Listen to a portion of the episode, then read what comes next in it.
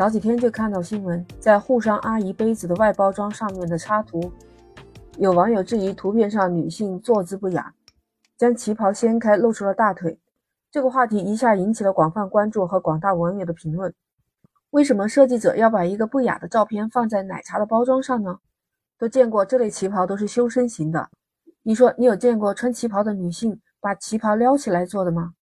当地的市场监督管理局已经介入调查。他们的回应又是怎么样的呢？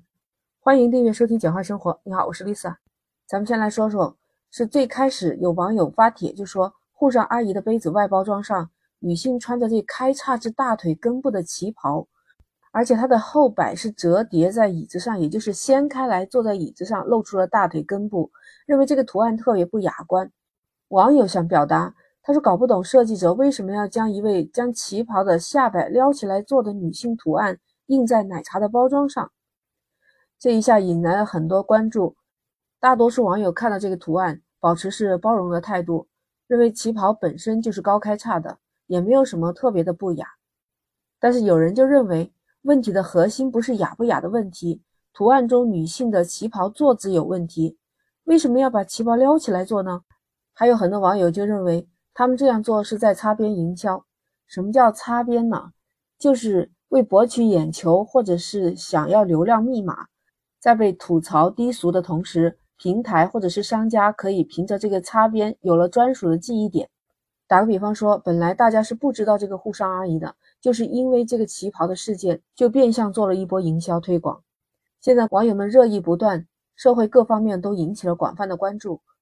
对此，上海市金山区的市场监督管理局也介入了调查，官方回应。经过调查，初步判定图案是茶杯外包装的一部分，它只是作为产品的一个整体设计风格，不属于广告本身，因此该图片不被认定为广告。那么，对于网友质疑的图片中旗袍女子的设计存在不雅的情况，因为它不被认定为广告，所以经过综合研判，并不违反公序良俗。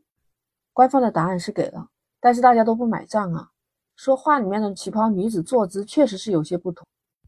非物质文化遗产代记鲁绣传人戴军，他有一个线下的旗袍店。对沪上阿姨的图案，戴军表示，传统旗袍的开叉标准是根据个人的身高和腿长，以膝盖为基准，向上或者是向下四厘米。图中女性的旗袍开叉看起来是偏高，那只是因为她把后摆撩起来做了，开叉部位的视觉位置就会相应的提高。从传统角度上来说。他认为图片上不论是两位女性的旗袍颜色，还是烘托的氛围，更多的是指向传统的老上海风格。人物的坐姿确实不太传统。Lisa 也是旗袍仪态导师，看了之后确实是有同感。旗袍作为我们中国的国服，它的穿着还有礼仪都是非常有讲究的。我们传统的礼仪就是比较端庄，旗袍也是根据个人的身材量体裁衣的。为的就是显示女性的线条美。从坐立行走这些仪态来说，旗袍是很有讲究的。穿旗袍坐的时候是要非常的严谨，两腿并拢，腰后背立直，旗袍顺着大腿自然捋直了，然后坐下来，没有说撩开来做的。如果是在现实生活当中，他这个动作给别人看到的不雅就更加多了。根据天眼查 APP 表示。沪上阿姨的关联公司叫上海真业实业有限公司。公司最早是以五谷和茶跨界搭配了，提出了五谷茶饮的概念，打出品牌。之后又顺应消费潮流，在二零二一年的五月全面升级为鲜果茶战略。公司当时是直营加加盟的方式，做了规模化的扩张。直到二零二二年十月，全国有两百多个城市，有超过五千家的门店。尽管沪上阿姨飞速发展，也收获了资本的青睐，但是营销和食品安全上多次翻车。在去年年底，他跨界联名游戏《光与夜之恋》，在合作的时候翻车。《光与夜之恋》的官网微博指控沪上阿姨奶茶店员工偷跑物料、传播不实信息、私下贩卖合作赠品，甚至是辱骂合作方。最后，沪上阿姨是公开致歉，再加上他还多次发生了食品安全问题。有店铺使用腐烂变质的菠萝做了茶饮，然后还销售掉了。官方通报罚款两千元。还有他的品牌加盟店使用过期的原料做茶饮，也是被天津市罚款了五千元。虽然这次上海市场监督管理局不认定为违法，也对他没有进行处罚，大家争论的焦点还是在于把这样女性的图片放在奶茶品牌的杯子上面，觉得太不严谨了，也不符合大众审美。现在市场管理局认为它不是广告，也没有违反广告法，但是大众的眼睛是雪亮的。